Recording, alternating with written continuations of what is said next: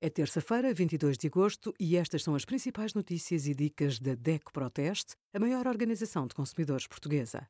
Hoje, em DECO.proteste.pt, sugerimos crime de racismo dá pena de prisão e multa, cartas de condução caducadas podem ser revalidadas sem exame durante um ano e problemas com voos, saiba que há lugar a indenização na calculadora.